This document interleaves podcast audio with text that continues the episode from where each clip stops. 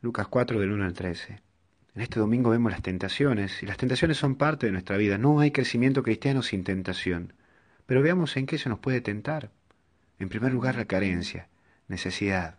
Es cuando me busco las necesidades y me las invento a las necesidades. Es aquella tentación del pan, algo que lleva a la desesperación y la falta de confianza. La persona que está carenciada en afectos o en lo material tiende a perseguirse y no se acepta.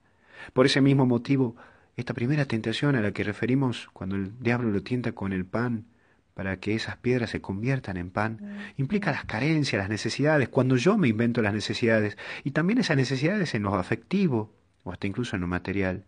Carencias. Como no tengo a nadie que me quiera, busco quien me quiera. Y te estás metiendo en problemas, porque buscas cosas para sustentar tu egoísmo. O como no tengo plata, voy a buscar dinero aquí y allá. No busques las tentaciones y no busques las carencias cuando no las tenés, o las necesidades cuando no las tenés.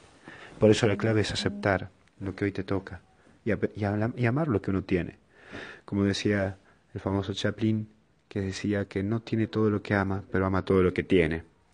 Por otro lado, el control de Dios es cuando busco que Dios me, me apañe lo que yo hago, lo busco y busco las vueltas de las cosas para quedar bien con Dios y con el diablo.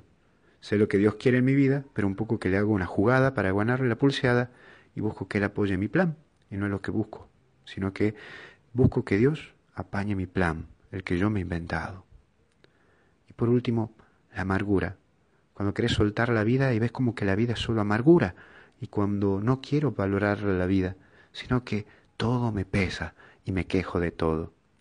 Recuerda que en momentos de tentación no hay que tomar decisiones, sino más bien orar, pedir luces y esperar a ver el claro como cuando uno va en avioneta y se mete en una tormenta.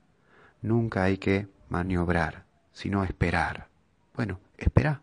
La desesperación es el peor enemigo en esos momentos de tentación. ¿Estás tentado? Bueno, alguna gracia va a venir. Siempre viene una gracia después de la tentación. Quédate tranquilo. Esperá, rezá y abandonate. Ánimo, buen domingo y a seguir adelante. Que Dios te bendiga. En el nombre del Padre, Hijo y Espíritu Santo. Amén. Cuídate.